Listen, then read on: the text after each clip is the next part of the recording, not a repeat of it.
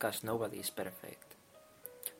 Eh, aquí estamos una semana más eh, para tratar temas relacionados con, con el humanismo y la filosofía, la psicología, la literatura, que espero que os resulten interesantes y os hagan desear descargar el siguiente.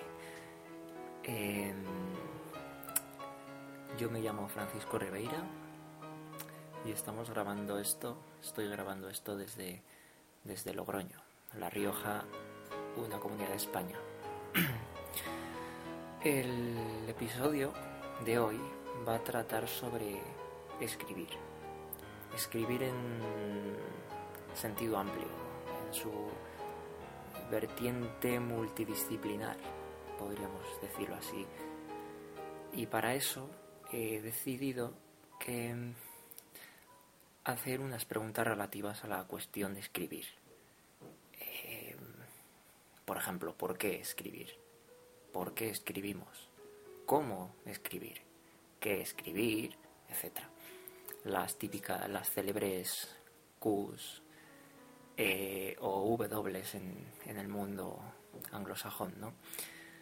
Y también, eh, quiero decirlo al inicio, tengo mmm, varias cuentas relativas tanto a mi persona como al perdón como al podcast en sí este podcast se puede escuchar en iVoox o iVoox una I V O O X en iTunes por supuesto y eh, ya está integrado en algunos directorios de México, de España, directorios de podcast.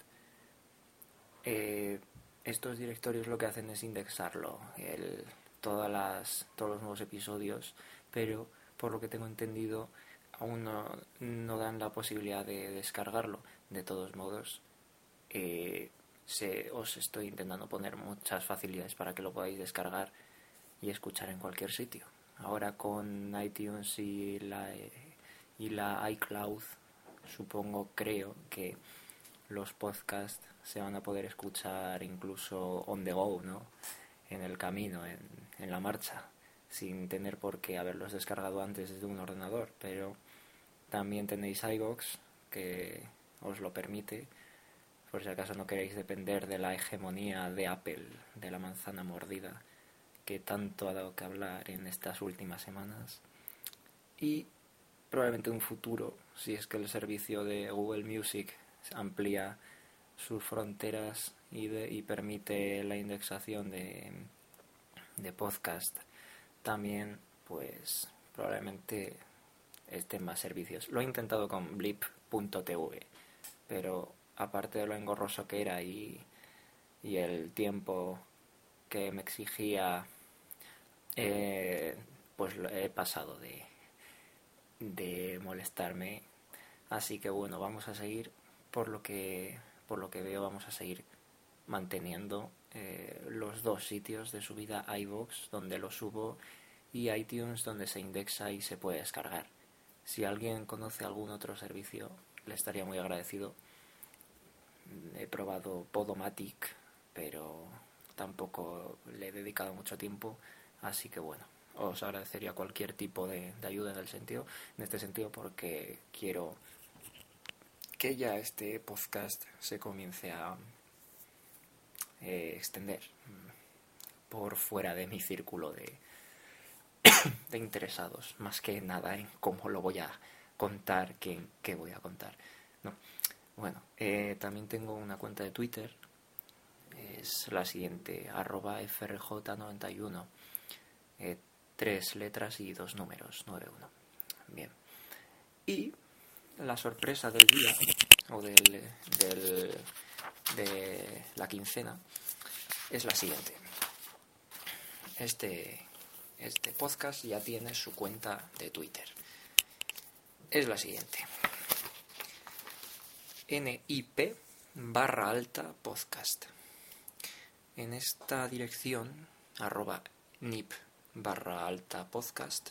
NIP, bueno, sería Nobody is Perfect y podcast, pues podcast. en esta dirección eh, se va a pretender hacer una especie de noticias relacionadas con los episodios, sitios donde he sacado información para los episodios, comentarios generales y toda la gente pues que prefiera seguir a esta dirección en vez de a mí, porque mi dirección, o sea, mi cuenta de Twitter es privada. Y quien prefiera seguir al podcast y no a mí, va a poder, va a poder eh, meterse, eh, seguir a este a esta dirección donde se va a procurar esto, se, dar una información de primera mano sobre los temas que vamos a tratar. Y bueno, información de muy variopinta desde el escepticismo y desde una visión filosófica, aunque ya son palabras mayores eso de una visión filosófica. Se va a intentar dar una visión filosófica. Bueno, pues como, dicho, como digo, repito, mi cuenta personal es arroba frj91 y la dirección del podcast en la cuenta de, Twitter de este podcast Nobody's Perfect es la siguiente, nip, nip barra podcast. Espero que eh, colaboréis en este sentido y, bueno, si os gusta, sabéis que podéis todas las herramientas que tenéis, podéis comentar, etcétera. Está fuera de lugar comentar más sobre el tema. Pues bien, dicho esto, mmm, hacemos una parada en la que por primera vez en varios meses vamos a insertar publicidad.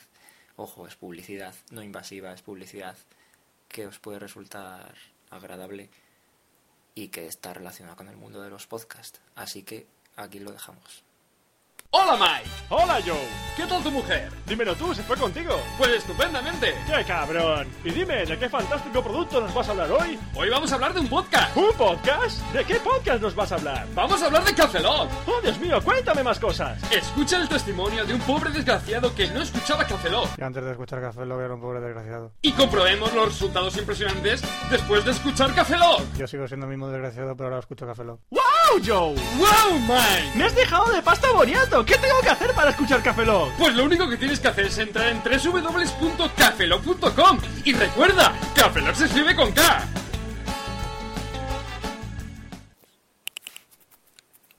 Muy bien. Y ya más relacionado con la temática del podcast, os tengo que dar una buena noticia, o una noticia a secas. Un, soy eh, un evangelista ahora mismo, desde mi perspectiva. ¿Por qué vamos a tener un ciclo de conferencias, entre comillas? Vamos a tener un, un ciclo de episodios en el que vamos a tratar la historia antigua. Y no voy a ser yo quien hable. Van a ser unos episodios muy interesantes, supongo. Vamos a, a ser benévolos, vamos a pensar bien eh, sobre historia antigua, historia de Asiria, babilónica, etc.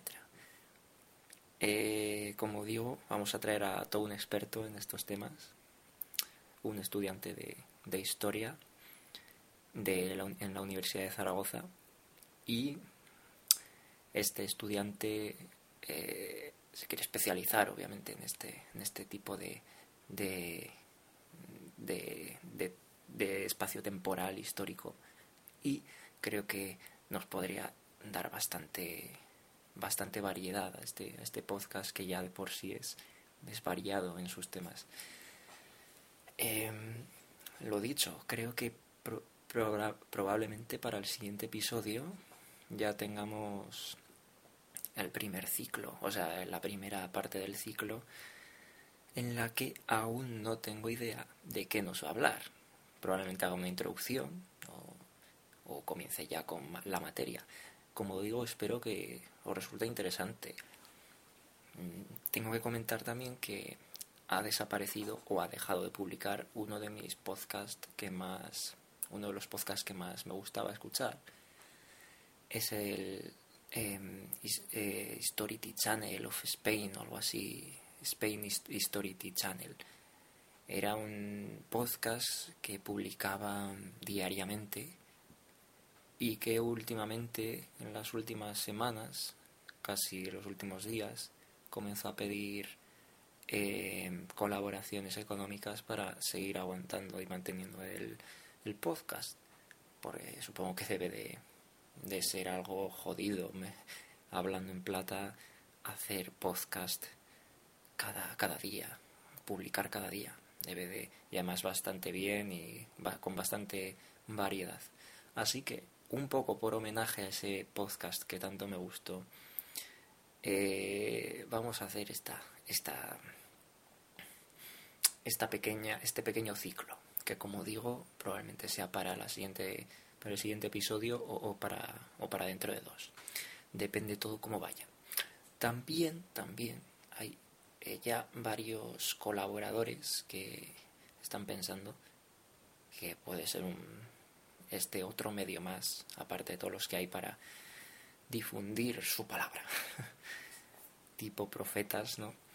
Bien, pues dicho esto, eh, repito, en resumen, vamos a tener un ciclo de unos dos o tres episodios en los que vamos a tratar temas de historia. Espero que os resulte interesante. Ya os digo que cuando se escucha a alguien hablar de algo que le apasiona, como me vais a escuchar ahora hablar a mí de la, del tema, de la escritura, cuando se escucha a alguien hablar de un tema que le apasiona, eh, eh, la escucha es diferente, ¿no? Es más.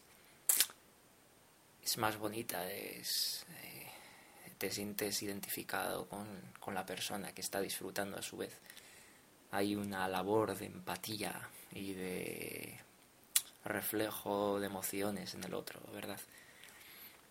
Y bien, pues dicho esto, vamos ya a terminar con la primera parte de este episodio, con la introducción de que ya se alarga más de 12 minutos y, vamos ya con, con, lo que va siendo el tema de este episodio, que es ni más ni menos que escribir, escribir, escribir. Vamos, vamos a dividir el episodio en varias partes, en dos. Bueno, aparte de esta que ya hemos terminado, vamos a dividirla en dos más. El desarrollo de la cuestión del escribir y una especie de conclusión, como suelo hacer en los últimos episodios, sobre eh, dónde o sobre dónde cae la escritura en el mundo de hoy, o sobre cómo da hacerte oír, dónde hacerte oír y qué y qué problemas aparecen en, en la labor, o al acabar la labor, o al intentar difundir la labor. Bueno, comenzamos por el principio. No, no nos vamos a ir al Génesis, pero podríamos irnos al Génesis, aunque como digo no es el principio. Pero eh, escribir, ¿por qué escribir? Esta es una pregunta que se suele hacer mucho. Oiga usted, escritor. Un escritor está siendo entrevistado en una revista cualquiera y, y acecha esa duda, ¿no? ¿Por qué te has puesto a escribir? ¿Qué te ha llevado? ¿Qué te ha motivado? Los escritores suelen tener ya unas respuestas eh, pre preconcebidas para estas preguntas, porque suelen ser bastante comunes, como digo. Unos dicen que porque es una forma de extender su vida, es una forma no tanto de extender su vida, sino de explicar su vida o de hacer algo autobiográfico que le ayuden a ellos mismos a pensar, a reflexionar sobre lo que les ha ocurrido. Otros, hay otro caso en el que es una simple labor de descripción en base a una documentación sobre los lugares sobre los que se van a escribir. Esto ya son más libros de los que gustan ahora mucho, de historia y de, de quizá de ficción, pero basada en algo histórico, o ficción dentro de la historia, como hacía Benito Pérez Galdós, por ejemplo. Esos son trabajos ya de, de documentación que exigen un esfuerzo extra, aparte de todos los esfuerzos que implica el mero hecho de escribir, que ya de por sí. Eh, bien. Luego escribir, ¿por qué escribir?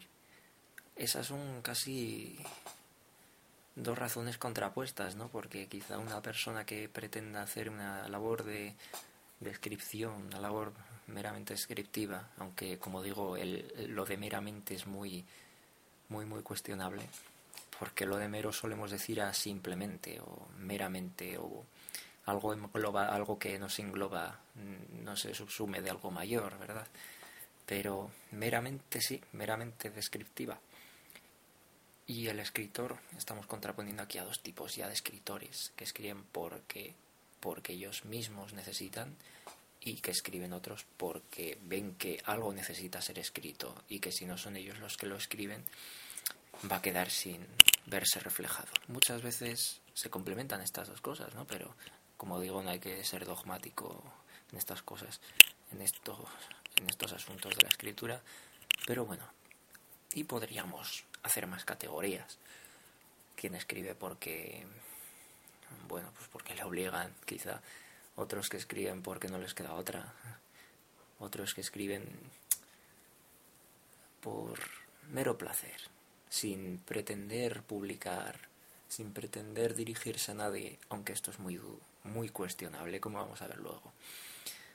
Eh, ¿Por qué escribir ha dado mucho, mucho de lo que pensar.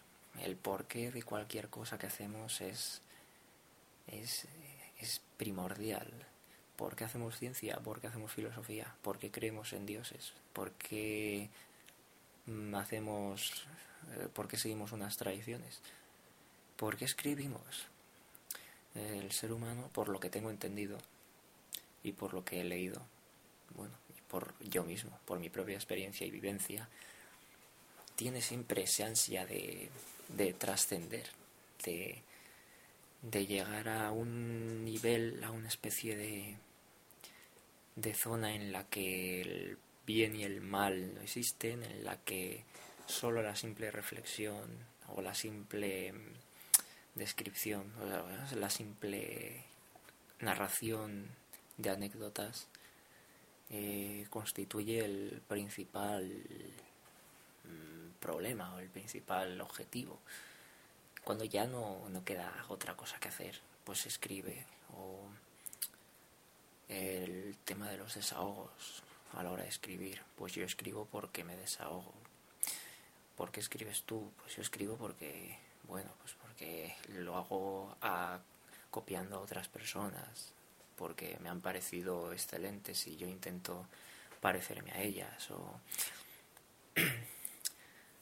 y sin embargo, aparte de todo eso, se encuentra algo más fundamental, que es el ser humano, que es el ser humano que soy yo. Y por lo pronto hay muchas maneras de conocer a un ser humano, pero una de las más una de las mejores en las que se puede seguir un discurso, porque el problema del discurso hablado quizá sea esa incapacidad de estructuración, ese discurso eh, que aparece improvisado. Es, es muy complicado que se llegue a aparecer algo escrito. El hecho ya de coger un papel y un bolígrafo es, o un ordenador y una pantalla es un, un ritual que implica una concentración, en cambio, cuando estás hablando con alguien es diferente y además se pierde. El hecho de escribir ya no solamente por cómo vaya a quedar escrito, o sea, cómo vaya a quedar grabado, sino el hecho ese mismo de que va a quedar grabado es lo que creo que ha dado al escribir la categoría que hoy merece. Eh, bien, yo creo que quien no escribe no es persona. Que es persona y que es escribir también, ¿no? Pero así en sentido muy muy amplio y muy básico, el que no escribe no es persona y el que pretenda que pretenda vivir sin escribir o sin reflexionar, o sea, todo lo que deriva de escribir no es persona. Persona aún no tengo una idea de lo que es una persona, no física, físicamente por supuesto, pero, pero no ya filosóficamente. Que es una persona, pero por la concepción que tengo yo hoy en día de, de eso, de que es persona, considero que una persona que no escriba es está perdiendo mucho. Una persona se constituye no solo por su presente, sino por todo lo que ha habido en el pasado.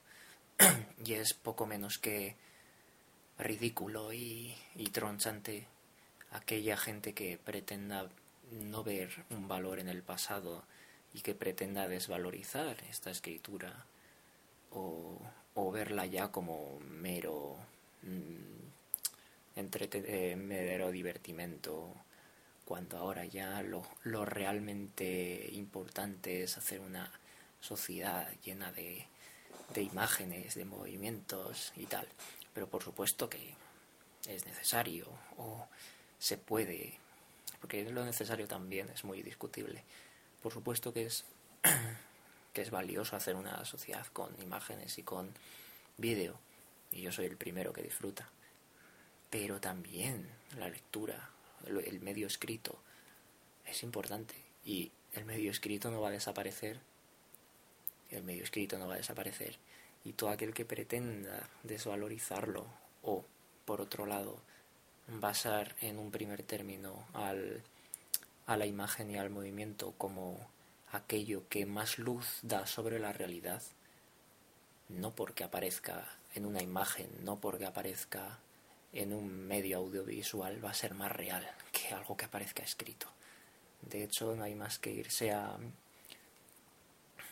aquella imagen de Barcelona en la que aparecían unos policías encima de un banco arreándole de hostias a un a un homeless, a un sin techo que estaba tumbado en el banco cuando días después aparece que esa imagen era un, un fake era algo, un, montaje, entre comillas un montaje, no un montaje, sino una, una eh, fragmentación o una visión eh, cortada por unos intereses previos que eran los intereses eran pues que apareciese la policía como los más malos del, del de España pegándole a un pobre sin techo que no había hecho nada y que estaba durmiendo en el banco. Y aparecían estos policías muy convincentemente encima del banco que parecía que le estaban dando de hostias al, al sin techo. Resulta que días después, como digo, sale la misma foto, no la misma foto, sino otra foto desde una perspectiva más alejada en la que se ven a los policías saltando el banco, intentando saltar en el banco porque detrás del banco había gente a la que tenían que, que eh, ordenar o o que poner en su sitio, como quien dice. Ya vemos aquí que tampoco una imagen vale más que mil palabras.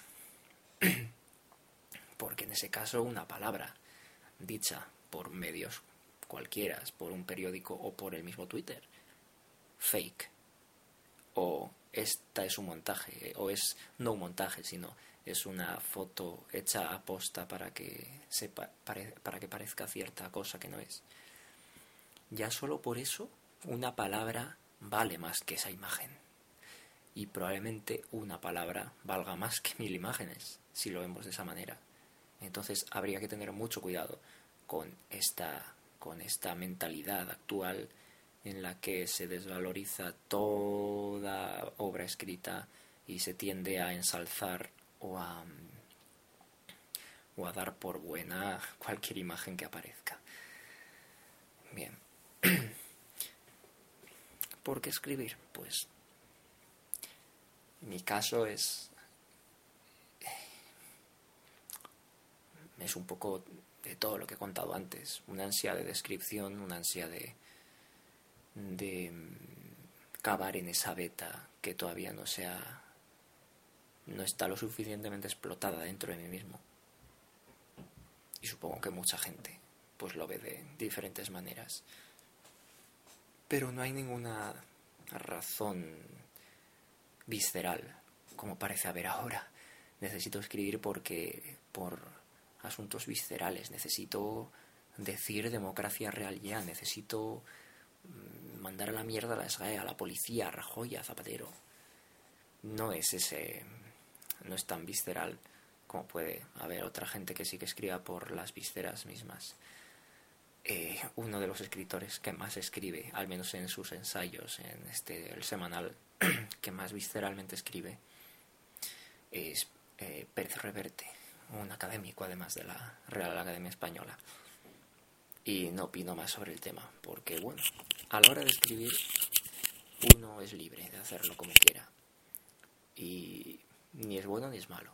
Hay diferentes formas de, de escribir y de por qué escribo yo para soltar la mierda o para intentar bucear en mi interior o bueno. ¿Y tú por qué escribes?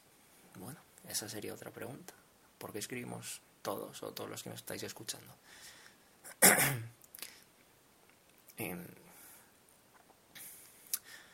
bueno, luego iré a otro, a otro tema derivado de este, pero prefiero terminar antes la sección, que como digo va a durar un, bastante tiempo. No sé, este va a ser un episodio más o menos largo. Bien, pues ahora ya hemos visto el porqué, una cantidad de porqués aceptables. Y ahora vamos a ver el cómo, cómo escribir, cómo escribo yo. Pues esto podría decirse la típica pero grullada. Se hace camino andando. O se trabaja trabajando, se, pues sí, se escribe escribiendo. se escribe escribiendo. ¿A qué me refiero? Se escribe escribiendo porque todos de pequeños queremos ser grandes escritores y queremos ser J.K. Rowling segundas o J.K. Rowling terceras o Ken Follett cuartos. No sé si me explico. Todos, todos nos basamos o todos, o la mayoría, se basan en escritores. Para a la hora de decir, mira, yo a mí me gustaría parecerme a esto. Pero no es suficiente el querer escribir o el ponerse a ello. No es lo mismo el querer que el ponerse a ello. Y esto es algo capital a la hora de, escribir. O sea, a la hora de ser un escritor, un escritor eh, más le valdría dedicar más tiempo a escribir que a pensar en escribir. De hecho, el grave problema de la gente que pretende ponerse a escribir es el tiempo enorme que pierde a la hora de estar pensando cómo escribir, qué escribir, cuándo escribir, que van a ser cosas que, que mire antes, que, vamos a ver después. Pero, eh, ¿cómo escribir? Pues me voy a dedicar luego a explicar un poco las fórmulas, entre comillas. Pero lo primero es eso, ponerse a ello. Y apareciendo una perogrullada, pero no lo es, hay que ponerse a ello. Y es una de las cosas que fallan, que nadie, que la gente que lo pretende, que pretende ser escritora, no se pone a ello. Pues uno puede escribir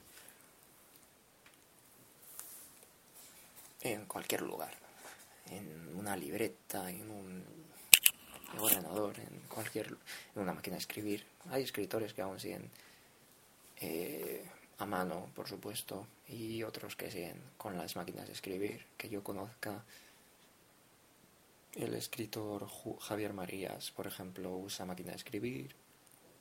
Otros usan la mayoría ordenador. Mm, en mi caso uso Google Docs un documento ahí donde todo se guarda cada segundo, como quien dice, el progreso que se vaya haciendo sin, sin problemas de que se queme la casa donde estés o el ordenador porque va a seguir en, los servidores de Google. Es algo automático. Más, más que nada uno de los problemas que, que he tenido yo y que me han dado muchas preocupaciones ha sido el cómo guardar la información cómo guardar la información que escrita. Y, Google Docs la verdad que me ha solucionado mucho en ese sentido. Pero claro, hay que tener, hay que tener una voluntad de, de escribir y de volcar ahí mucha información, que hay gente que no la tiene, hay gente que tiene miedos. Pero sinceramente, en mi caso, el miedo mayor es a que la base hardware en que están incluidas todas esas eh, todos esos archivos se vaya al traste y es importante que que la base donde se escribe no se pueda ir al traste. Quizá un papel eh, sea más seguro que según qué ordenadores sin internet. Pero como digo en mi caso es Google Docs. Cómo escribir pues en mi caso en Google Docs. Uno de los graves problemas que veo yo es tanta blancura.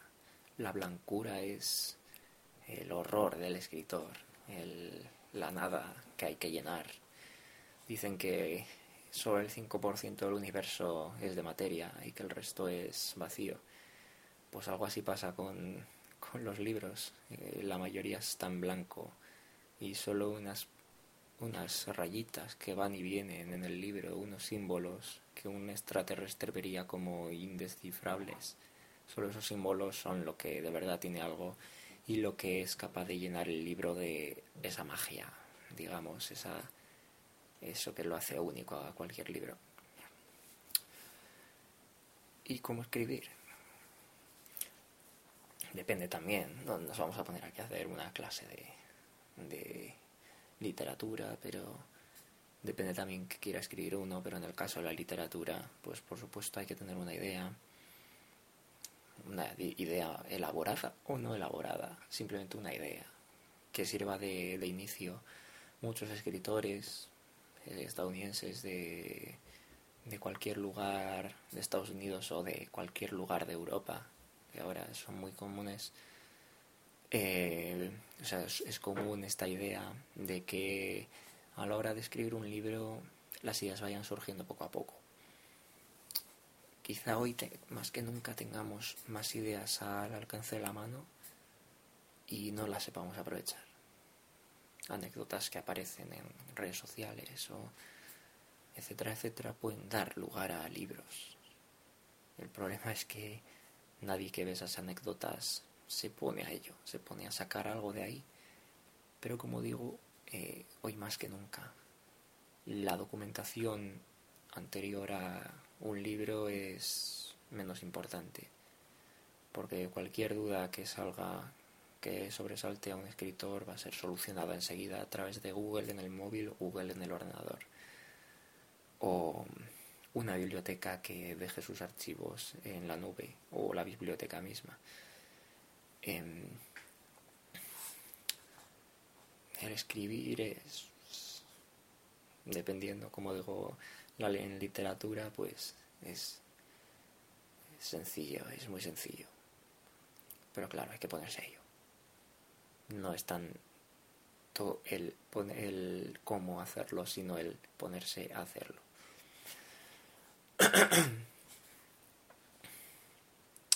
Bien.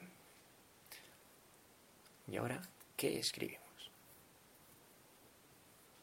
Porque hay una gran cantidad de temas tratados y uno ante estos temas eh, abundantemente tratados con mucha bibliografía se ve ante tal mare magnum de mm, de elementos de acontecimientos que es incapaz de sacar nada nuevo pues bien esto es una de las cosas en las que hay que eh, buscar hay yo creo que dos dos métodos. Y es intentar dar nuevas luces sobre aquello que ya esté abundantemente tratado o que parezca que ya se ha dicho la última palabra sobre tal tema. Aquello, yo que sé, llegó un momento en que las historias de caballerías dejaron de mm, de gustar o de no de gustar, siguen gustando, pero sí de pasaron, dejaron de ser una moda literaria y pasaron a ser otras en las que no aparecían caballos, por ejemplo. Una, de, una cosa es innovar. Y vamos a ver qué es innovar. Pero como digo, una persona ahora mismo se puede hacer una, se puede poner a hacer una obra de caballerías, de caballería, una historia al estilo Don Quijote, al estilo mm, de estos siglos, del siglo XV, etc. con lenguaje actual y con problemáticas actuales más o menos, entre comillas, quizá como problemáticas actuales trasladadas al pasado. Eso ya sería dentro de la gran cantidad de, obras dentro de una misma temática, sería echar más leña al asador. Pero existe otro método, otro medio, que ya sería el de crear ese nuevo asador, entre comillas. Crear un nuevo tipo de leña o un nuevo tipo de árbol. Y, y ahí es donde digo yo lo de la beta, la apertura de la beta. La apertura de la beta no es más ni, ni más ni menos que el, la búsqueda de, de esas temáticas en las que no se, haya, no, hay, no se hayan suficientemente explotadas por escritores ni por obras. Y hay muchas, hay muchas, muchos lugares, muchas temáticas sobre las que escribir que no están suficientemente explicadas o no están suficientemente explotadas, si lo ponemos en términos de petrolíferos. Eh, esto del qué es muy importante y un escritor que eh, pretende escribir puede de decidirse por hacer, por explotar una determinada temática, a riesgo, como digo, de parecer pesado o de quedar, quedarse a medio camino o de tener éxito y de crear una nueva temática a la que a posteriori se apunte mucha gente, como ha ocurrido, por ejemplo, con Goethe y, y el Werther, se creó una temática de romanticismo eh, más o menos eh, epistolar en el que aparecía un personaje que tenía todo en su contra y que cuyo única, cuya única solución era la del suicidio y a partir de esa novela aparecieron un montón relacionadas con esa temática. Claro, cada una con sus cambios, con sus mmm, variaciones eh, de zona geográficas, etcétera, que le daban cierto toque distinto al de Goethe. Pero como digo, Goethe y otros autores, como Cervantes mismo, han creado estilos o temáticas en las que, bueno, luego ha habido, han encontrado, como digo, la, eh, la zona petrolífera, la zona caliente. Y luego a partir de entonces han dado las herramientas o han dado, la, han geolocalizado el, el sitio. Pues bien, hoy en día también, a pesar de lo que se pueda pensar, también hay betas que explotar y es labor del escritor que pretenda escribir de este estilo, que pretenda que se haya preguntado el qué escribir, pues es, es su labor la de intentar encontrarse con, con esa beta y explotarla a su, a su modo. Yo creo que aquí recaen dos de las grandes formas o dos de los grandes temas que explotar, entre comillas. Dos de las grandes zonas. O ya donde está mucho hecho, o ya donde no hay nada hecho y uno es el que tiene que ir por delante cual discípulo sartriano cuyo futuro es incierto porque no tiene a lo que agarrarse, incierto y angustioso, pero que, oye, puede sacar algo y mucha gente podrá sacar de ello. Eh, otro de los asuntos que preocupan a un escritor es el cuándo escribir. No ya me refiero en el tiempo del día, que puede a mucha gente gustarle más escribir de día, a otra de noche por el silencio, a otra día por la luz del sol, a otra justo después de despertarse por que ha soñado tal cosa o porque suele soñar mucho. Pero eh, no me refiero a eso, sino cuando en, la, en el tiempo de en, la madurez propia del escritor, cuando ponerse a escribir. en qué proceso o en qué etapa de su vida escribir. Y pueden darse varias, eh, varias etapas. Normalmente los escritores suelen publicar a partir de sus andanzas, andaduras universitarias, a partir de los 20 años, de los 22, 20 y pico, se suelen escribir las primeras obras, que no tienen mucho éxito, aunque luego si se sigue por ciertos derroteros, pues pueden llegar a tener éxito simplemente por ser las primeras de tal autor de éxito. Pero como digo, las primeras suelen ser de los 20 a los 30 años.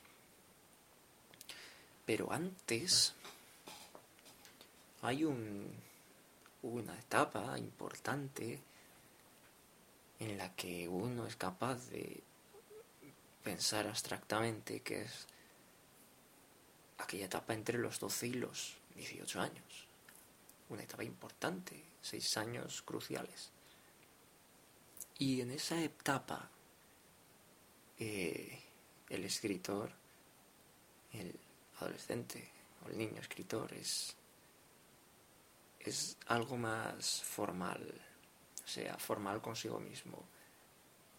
No intenta escribir para es como fruto de su conocimiento, sino como fruto, casi diríamos, de su estómago y de sus experiencias. Y plantearíamos aquí la escritura adolescente como ya como un diario, como una suerte de diario, de diario de autobiografía en la que este adolescente cuenta sus anécdotas, etc. y tiende a reflexionar sobre ellas. Claro que con una pobreza, con una argumentación mala, como digo, falta de ortografía, pobreza lingüística, eh, que poco a poco se va a ir solucionando y el mismo escritor adolescente va a ir viendo esos avances mientras va leyendo o mientras va aprendiendo normas ortográficas. Y no hay mejor manera de hacer a una persona, de hacerse a una persona a sí misma, que comenzando a escribir desde estas edades. Y una persona que comienza a escribir desde, desde estas edades adquiere una serie de estructuras mentales que le permiten tanto tener más éxito en los estudios como ser más fácilmente un escritor posteriormente. Es importante y, son años. Creo que el adolescente o el niño niño adolescente, entre comillas, no tiene mucho que decir sobre el mundo, ni sobre temas de estudio eh, complejísimos, pero sí sobre sí mismo. Y eso hay que potenciarlo, y hay que potenciar que el adolescente escriba, y no se potencia. Hoy en día no se está potenciando eso. Está potenciando que el niño eh, documente, documente su vida con fotos, con comentarios, pero eso no es escribir. Eso es documentar. documentar. Y la descripción, como he dicho antes, es descripción. Pero aparte de la descripción, hay otro proceso más íntimo, más relacionado con, con la conciencia misma, si es que existe una conciencia.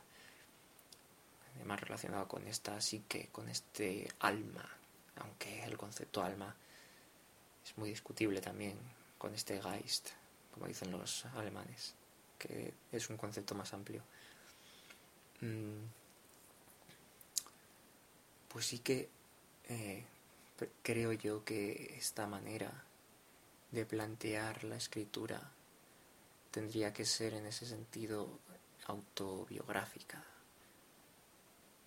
De modo que uno, más adelante, años, décadas más adelante pueda saber de dónde ha salido muchas de sus partes, o sea, muchas de sus eh, formas, de, de su forma de ser, porque todo tiene un, un inicio o una época de gestación Y esa época de gestación es la juventud, la adolescencia sobre todo, donde se está formando una personalidad.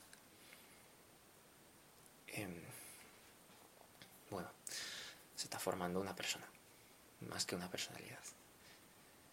Y como digo, no ya quizá por un, una ansia descriptiva, una ansia de, introspección, pero también una ansia posterior, ulterior, de saber de dónde ha salido gran parte de lo que se es.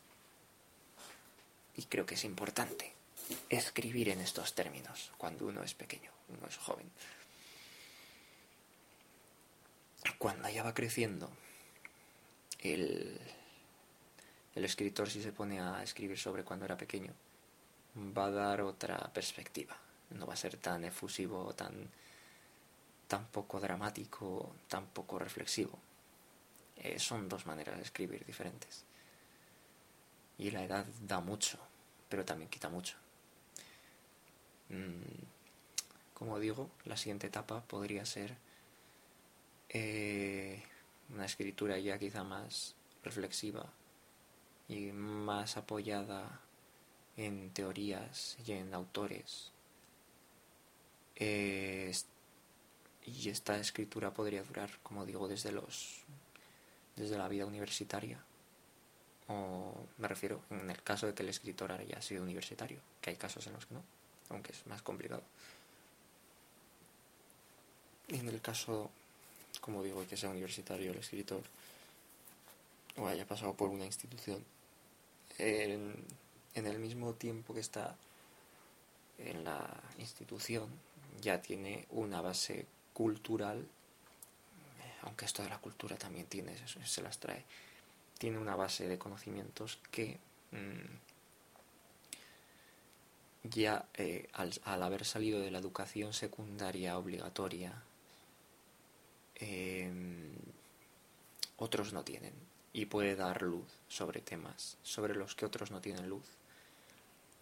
Y poquito a poco ir sacando sus propias conclusiones, incluso teorías. Y es aquí donde, al acabar esta universidad o al, en el proceso, esta persona o bien puede tomar tres caminos. Sigue escribiendo sobre sí mismo, como escribía de joven, si escribe, o, o hace cuentos, novelas, o se dedica ya a escribir sobre el tema en el que ha estudiado o no escribe. Y una persona que deja de escribir en esta época, a una persona le va a costar mucho volver a escribir si lo va dejando a los 30 años. A no ser que... Eh, obviamente escribir me refiero estructuradamente una novela, un cuento. No escribir en el muro del Facebook. Bien, aunque de eso hablaré después, como he dicho antes. En esta época, como digo, ya hay más teoría y hay muchos errores, hay muchos errores y muchos fallos y muchas actitudes ridículas o opiniones ridículas, pero se van mejorando, haciendo más firmes. Y quizá habría otra última etapa, porque esta, esta etapa ya podría llegar hasta casi la jubilación de la persona. Esta etapa la acompañaría en su vida eh, laboral. Y el final, pues sería ya la época de senectud, la escritura llena de experiencia y de teoría, algo de teoría, pero sobre todo experiencia. Es decir, iríamos ya de la inexperiencia en la etapa de los 12 a los 18 años. Luego, la etapa de inexperiencia aún, pero más teoría. Y luego la etapa última que ya aparecería la experiencia y la teoría. O solo experiencia. Eh, y estos son los cuantos. Un escritor que pretenda ser un buen escritor si comienza antes mucho mejor. Y cuantas más páginas uno escriba de pequeño, más fácil le va a ser hacerlas de mayor. O seguir a partir de ellas. O tener esa base sobre la cual mirarse.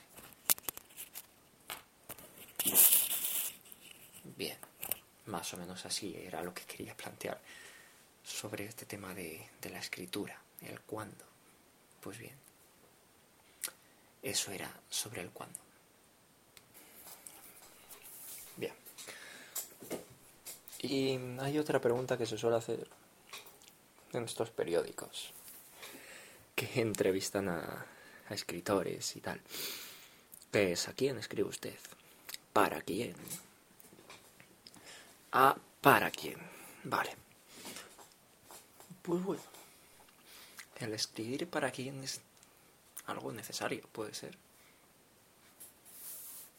Aunque uno pretenda escribirse a sí mismo. Ese es un quién, ¿no? Pero ya fuera del sí mismo, cuando el escritor, como diría Lorca, si se está dirigiendo siempre a un público, estoy leyendo algo para un público, esta poesía, este poema es para un público, este tipo de novela que escribo es para un tipo de gente.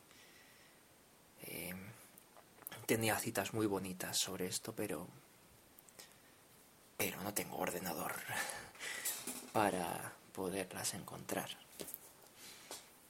todos modos, eh, os aseguro que muchos autores, Lorca, mmm, eh, otros poetas, eh, mierda, no me sale, Neruda, por ejemplo, Neruda, eh, hizo también citas, o se encuentran citas de Neruda hablando sobre a quién, a quién escribir. Y es que el escritor ya más o menos consagrado va haciendo su público, sus escritores. No son los escritores los que hacen a él su los que le cambian su manera de escribir o sus temáticas, sino que es el mismo el que va decidiendo ah, sobre, sobre qué temáticas y a qué, a qué lectores podría interesarles estas temáticas. Yo creo que es más de este modo. El otro modo puede llegar a ocurrir, ¿verdad? Pero es más, más complicado, que más marginal, quizá. Bien. Eh, a no ser que sea escritura no literaria, por ejemplo, escritura eh, científica. Obviamente el escritor no puede escribir de lo que le da la gana, sino que tiene que ajustarse a unos determinados estudios, a una determinada temática y sobre todo no escribir sobre lo que ya esté hecho, debe de ajustarse a unos patrones, etc. Pero ya en el nivel literario sí que se pretende que el escritor se dirija o se pretende o el escritor pretende dirigirse a alguien. Y esto es muy importante. El escritor va a elegir un público, como hablando de Goethe, por ejemplo, en su prólogo al a la, al Werther habla de que se dirige a jóvenes con sensibilidad, que es enamoradizos, etc. En ese momento eh, Goethe se está ya dirigiendo a un determinado público, no se está dirigiendo a un cura que se supone que no puede enamorarse de otra persona, no está dirigiendo a, a un hombre de negocios incapaz de sentir emoción o incapaz de, yo qué sé, de, tener empatía o de plantearse problemas existenciales, etc. No, se está dirigiendo ese joven enamoradizo. Y así como él, muchos escritores. ¿Qué cambia esto? Pues si ya nos ponemos en un sentido más utilitarista y materialista, mm, en el sentido no filosófico de la palabra materialista, pues obviamente, ¿a qué rango voy a escribir de, de lectores? Pues a uno marginal o a la mayor parte de escritores del mundo, o sea, de lectores del mundo que me van a leer mi novela porque tiene un éxito enorme, porque es historia, es histórica, es temas de amor, etcétera. O voy a escribir quizá algo más selecto, entre comillas, pero selecto no en el sentido... em, no, en el sentido peyorativo que ha adquirido la palabra selecto.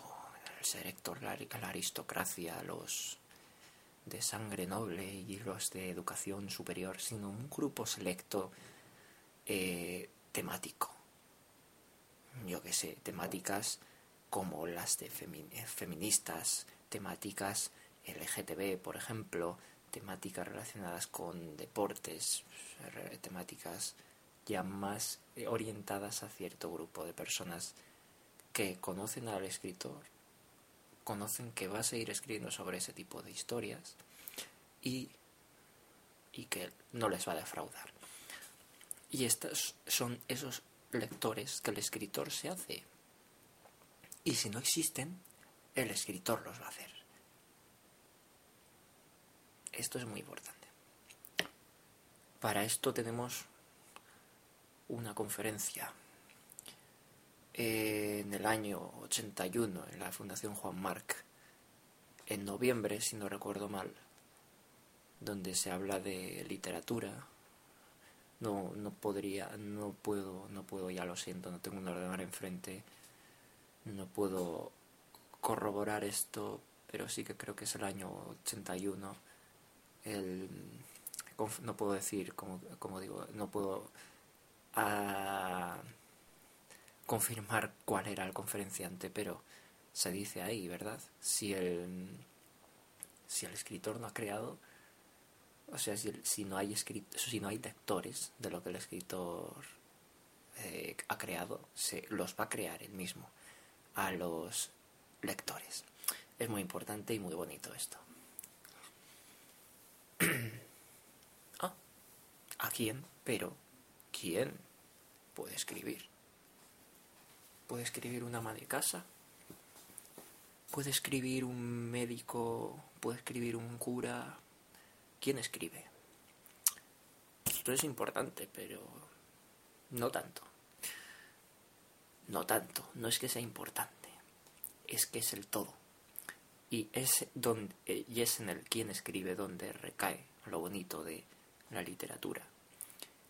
Eh, hay algo que se hace en bachillerato y en otros estudios superiores, que es eh, hablar de la teoría de tal autor, haciendo una pequeña semblanza del autor antes, muy pequeña.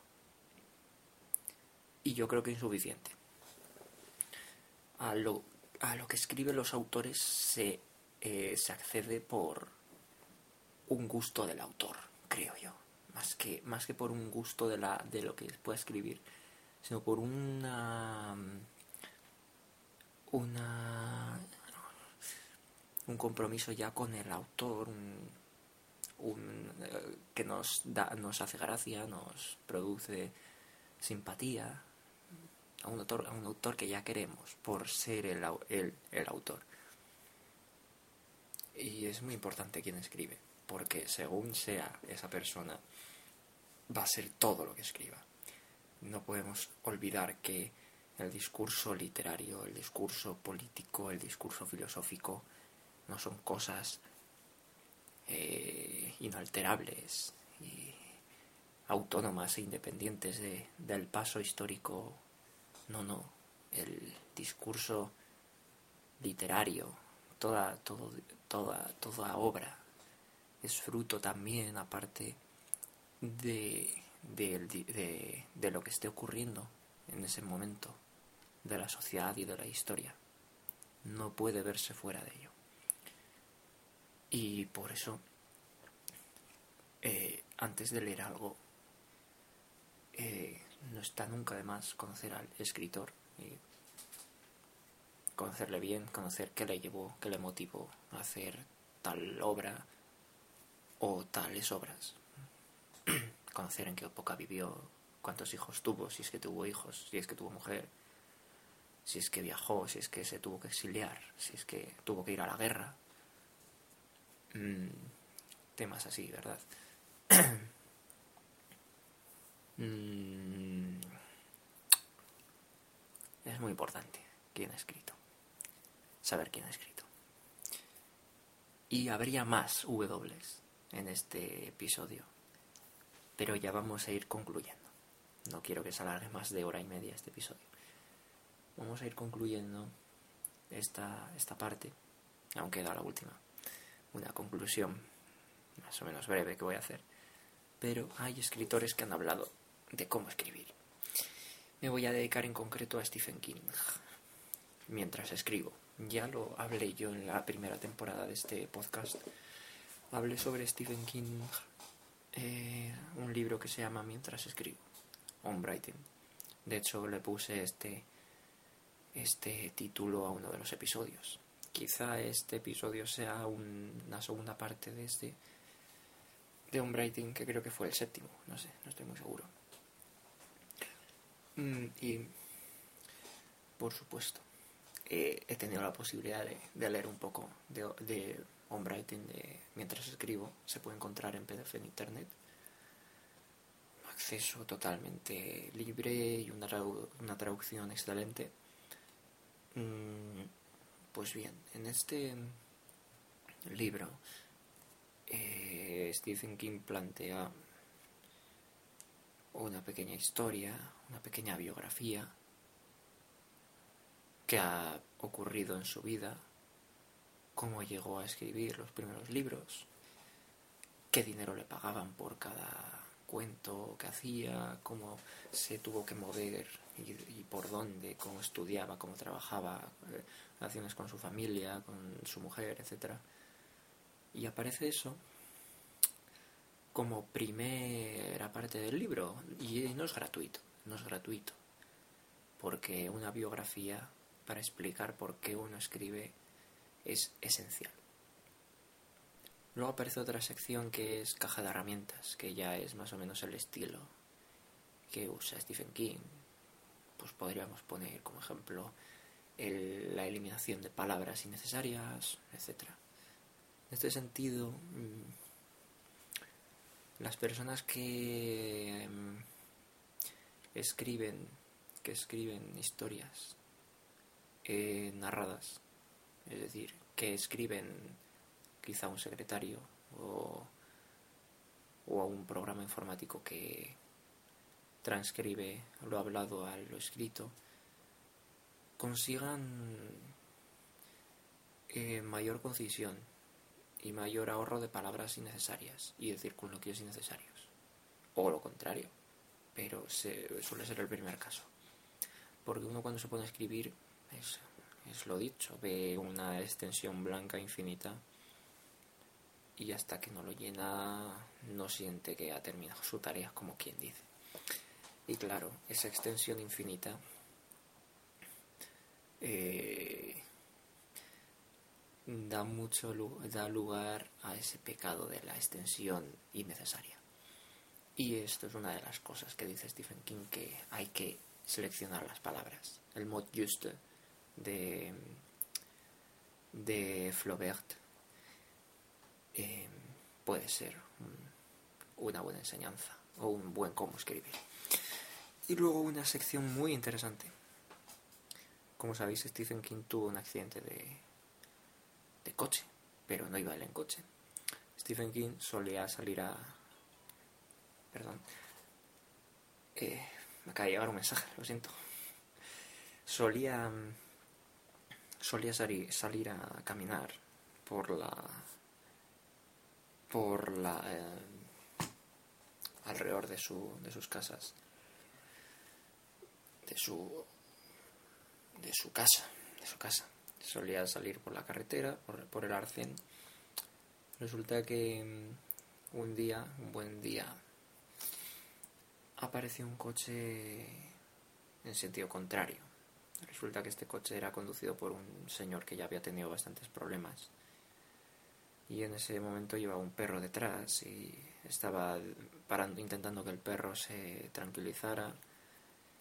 Y, este, y al dar un volantazo, cuando estaba haciendo esto, cuando estaba intentando que el perro se tranquilizara, al dar un volantazo, se metió en el arcén por donde el señor Stephen King estaba dando su paseo vespertino y se lo llevó por delante. Se lo llevó por delante, cayó, Stephen King y, y bueno, a partir de ahí tuvo una serie de... Se fracturó las no sé qué pierna, también algunos huesos, se dio un golpe en la cabeza, un montón de contusiones. Claro, estuvo cerca de la muerte. Y lo cuenta Stephen King esta anécdota. Esta anécdota importantísima que ocurrió en el año 99, si no, estoy, si no recuerdo mal. Y bueno, dos cosas. Esta anécdota la cuenta para terminar el libro, para cerrar el libro de mientras escribo. Por eso yo creo que es un libro de culto. Para los que nos gusta Stephen King, es un libro de culto. El, mientras escribo. Sale esto, sale una experiencia propia del autor. Pero también lo cierra así más o menos el libro, diciendo, mira, para escribir hay que vivir. Hay que vivir y no vale tan solo con, con leer, que por supuesto que para escribir hay que leer mucho, quizá mucho más no quizás, sino mucho más de lo que se escribe. Hay que leer mucho más de lo que se escribe. Aparte de eso, hay que vivir. Y esto es lo que nos contaba Stephen King. Postdata Vivir. El último capítulo, este fantástico libro en el que cuenta esta anécdota horrorosa con un detalle enorme. Resulta que en un libro, La Torre Oscura, creo que el libro séptimo, lo terminó hace siete años, ocho años. Llegó a terminar su obra. Imaginaos, lo llega a dejar inacabada, como muchas, como muchas historias que han, acabado, que han quedado inacabadas por la muerte del autor, si llega a pasar. Pues bien, termina su historia y bueno, en el último libro, en el último tomo eh, de la Torre Oscura, hay siete tomos, aparece esta misma eh, historia. Y aparece él como como personaje y aparece el otro, el, de la camioneta que iba con el perro detrás. Y los personajes de la novela los integra en, su propia experiencia y en lo que ha vivido.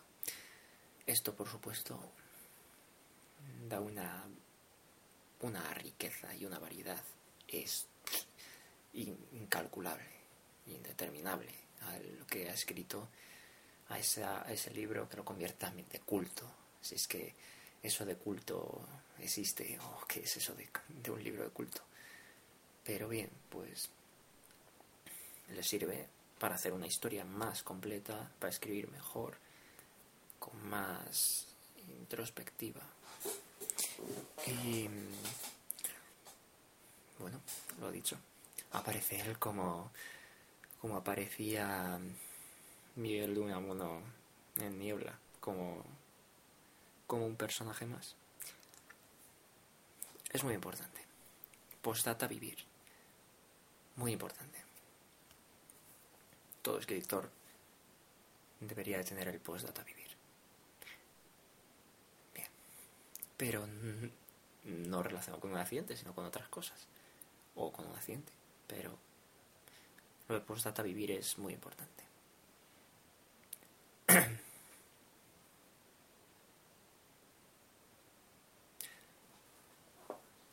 Pues vamos ya con la conclusión. ¿Y qué hago yo con todo esto que he escrito? Mm, pues hay varias posibilidades de darle una salida, entre comillas, porque si he escrito, he escrito para alguien. Y si ese alguien no se encuentra lo que he escrito, mala, mala cosa vamos a hacer, ¿verdad? Pues bien, hay la las típicas editoriales que llevan ya funcionando muchos, muchos siglos.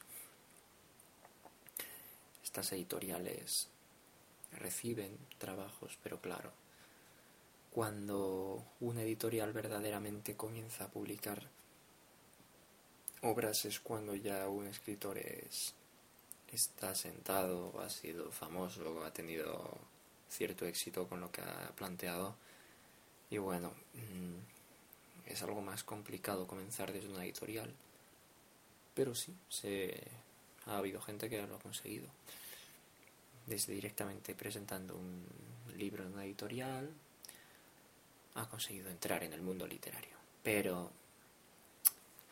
yo creo que las siguientes formas que voy a explicar, o más o menos explicar, resumir, por encima, muy por encima, son las que hoy en día puede haber mayor acogida a estos escritores nobles. Por supuesto que un escritor ya consagrado va a tener sus editoriales que se van a pelear por tener sus libros, porque vende. Y bien, eh, están los concursos. Los concursos literarios hay un montón, hay decenas y cientos. Y en lengua española y en cualquier lengua. Y en lenguas minoritarias. Hay muchos libros, o sea, muchos libros, muchos concursos y de todo tipo. Hay concursos de novela, de poesía, de microrelatos, de relatos cortos, de, de, cuentos, de muchos, muchos tipos, muchos tipos. y claro, hay que pensar que concurso va a venir mejor, los concursos normalmente suelen dar un premio. Hay que tener sobre todo confianza en uno mismo porque al ser un concurso pues nunca llegas a saber cuánta gente está participando en tal concurso. Mm. Es diferente que una editorial que ya te lo va a publicar, que ya te va a pagar por tantas ventas o te va a pagar directamente. Es muy diferente. Pero un concurso es una buena forma de darse a conocer, de ir probando, de ir probando, de ir probando qué tal sienta uno a los ojos de, de los, entre comillas, especialistas en literatura. Pero es que decir especialista en literatura es como decir especialista en física. La física tiene un montón de, de variantes y de especializaciones. Entonces es un especialista en física hoy en día sería la persona más con más conocimiento del mundo, porque la física ha llegado a tal nivel de especialización. Por lo mismo, lo mismo pasa con la literatura. Así que bueno, ojo con estos especialistas en literatura o especialistas o enterados en la materia, que también tiene mucho que ver su postdata vida, su postdata vivir, ¿verdad? Mm. Pues los concursos, como digo, son una buena forma de empezar y de ganar pasta o de recibir un premio por ese esfuerzo, entre comillas. Bien. Luego hay otro que otro método que parece no, no tener mucho éxito hoy en día. Y este método no es otro que los contactos. Los contactos en el mundo literario son muy importantes. Porque, no sé, un ejemplo que suelo figurarme yo. El ejemplo de la RAE, el ejemplo de los académicos de la RAE. Un académico en la RAE necesita que dos personas le validen a él como futuro académico, le propongan. Y claro, se tiene que morir alguien antes, pero es necesario que dos personas le propongan. Y es muy importante, porque esas dos personas van a ser contactos que este escritor o que este, este catedrático de no sé qué haya tenido, se haya hecho, haya tenido esos amigos, los haya cultivado, etcétera y sepan estos que él podría dar la talla. Es muy necesario tener contactos. No ir de trepa ni de chupa lameculos, etc. Pero sí que tener contactos es muy importante. Sobre todo los lectores noveles, claro, qué contactos van a tener lectores noveles. Pero aún así, los, los, los lectores noveles, he dicho, los escritores noveles Aún así, los escritores, novel, los escritores ya más o menos asentados y con fama están por los que conozco yo. Al menos en mi caso, los que, los que tengo oportunidad de conocer y que conozco. Y pues tienen siempre muchas ganas de conocer a escritores más pequeños, más, eh, humildes, que intentan meterse en el mundo, que intentan aprender. Siempre esto no es una carrera, esto no es, no es una competición por ver quién vende más libros. Esto es amor al arte, porque escribir es un arte. Y este amor al arte es un amor también a los demás escritores. Y un querer estar y un querer compartir experiencias. Y no debería dar tanto pavor intentar contactar con escritores. De hecho, eh, si vemos a Borges, si vemos a, Mario Vargas Llosa, si vemos a Pérez Reverte, por ejemplo, o a Javier Marías, o a Stephen King mismo, pues vamos a ver que tienen eh, correspondencia con, con escritores, o que han quedado con escritores, han tomado cafés, o en su ciudad hay tales escritores. Y bueno, pues vemos que esta cantidad de, de personas a ellos mismos les ayuda no solo, eh, como digo, en el lado de las en el sentido de las experiencias que puedan tener como personas con otros escritores, sino ya en un nivel más, entre comillas, materialista, que es, oye, me haces tú este prólogo, me recomiendas a tal editorial, o etcétera. Y es importante, es importante lo de los contactos.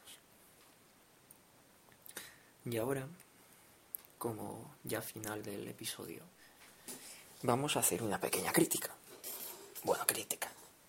Vamos a decir, aparte de una crítica, eh, la última forma de... Habrá muchas más, por supuesto que hay muchas más, pero una forma muy actual y muy bonita también de, escribir es la de los blogs, la de la, el mundo 2.0, ¿verdad? Que, bueno, tampoco entiendo yo esto del mundo 1.0 y 2.0. Porque esto es como dividir el mundo entre primer mundo y segundo mundo, o tercer mundo. ¿Y dónde queda el segundo mundo? Y el primer mundo está en primer mundo. Y el tercer mundo no hay brotes verdes, aunque eso de brotes verdes suena a discurso demagógico político, pero bueno, bueno, La vida 2.0, que además el título de un episodio de podcast así, La vida 2.0 te hace más fácil la 1.0. También, también se puede escribir. Y una de las mejores herramientas que se han creado para eso, exprofeso, mmm, eh, son los blogs. Los blogs.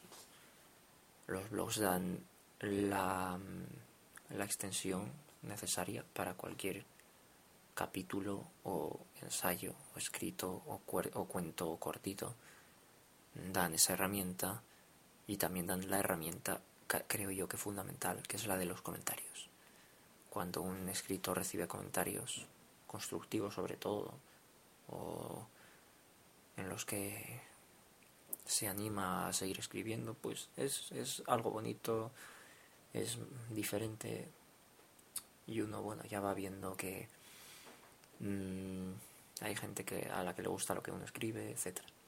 Es muy importante, es muy importante. Sobre todo también va creando sus lectores, por supuesto. Y el Twitter problema, tweet problema, tweet problem. ¿Qué es esto del Twitter? Bueno, Twitter son 140 caracteres. Y hay gente que lo único con letras que escribe a lo largo de todo el día es en Twitter. Esto está demostrado. Probablemente tú que me estés escuchando, lo único que hayas escrito a lo largo de todo este día haya sido en Twitter, que no está mal, pero es insuficiente. Es insuficiente. El Twitter es,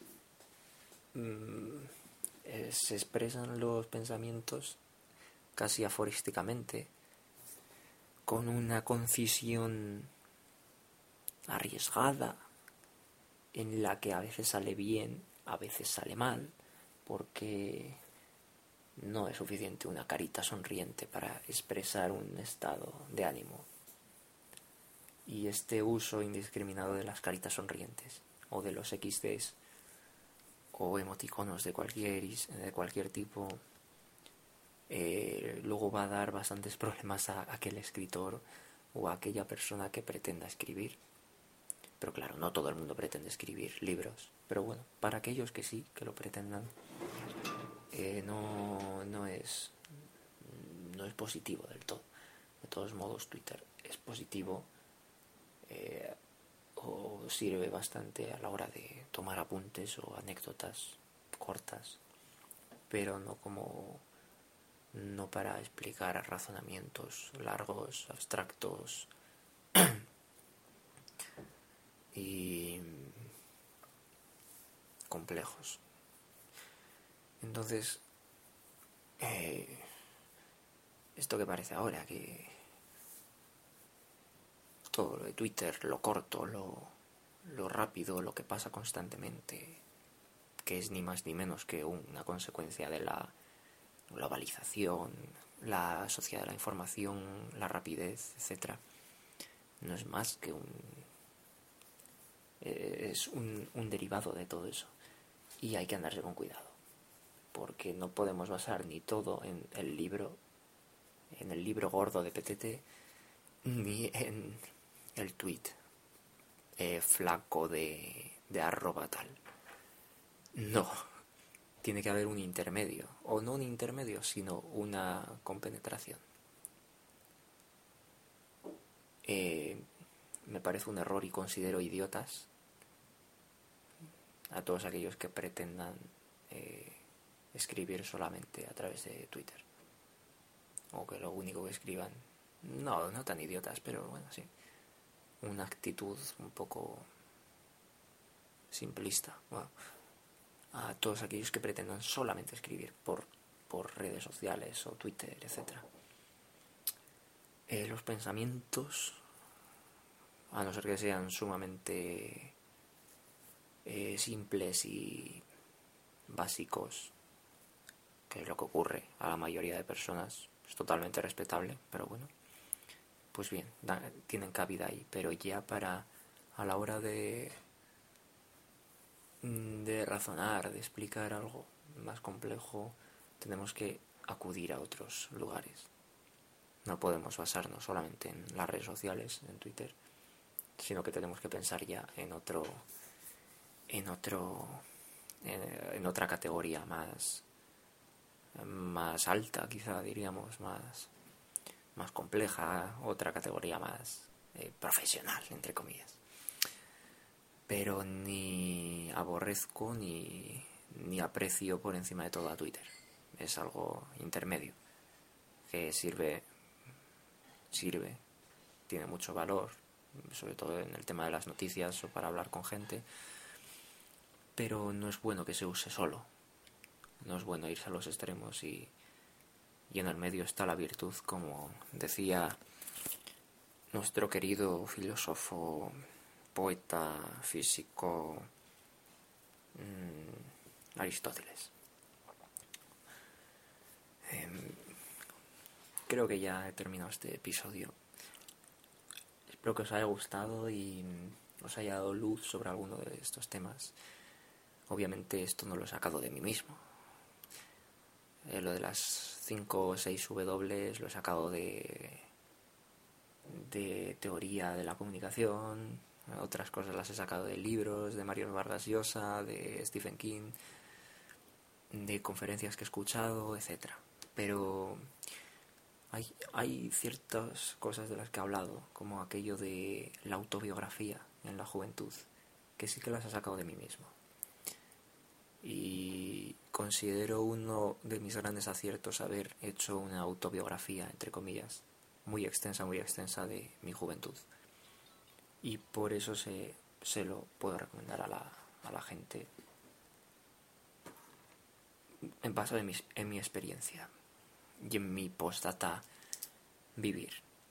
Sin más, eh, hasta el próximo episodio donde, como os digo, probablemente ya iniciemos el ciclo de, de historia antigua con este estudiante de, de historia.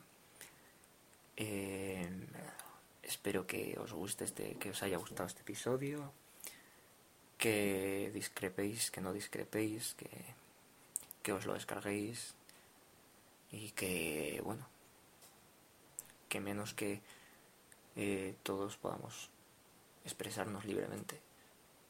Yo casi que no se valora hoy en día eso de poder expresarse libremente, pero muchas cosas de las que se dice hoy en día los podcasts o el simple mero hecho de hacerse podcast hace 50 años estaría prohibido. Entonces vamos a aprovechar esta, este tipo de herramientas debidamente y como digo, siempre estoy encantado con, con la con la cantidad de descargas o de, de escuchas que tienen estos episodios que hago. Y bueno aquí se acaba el capítulo número 22 de Nobody's Perfect. Hasta la próxima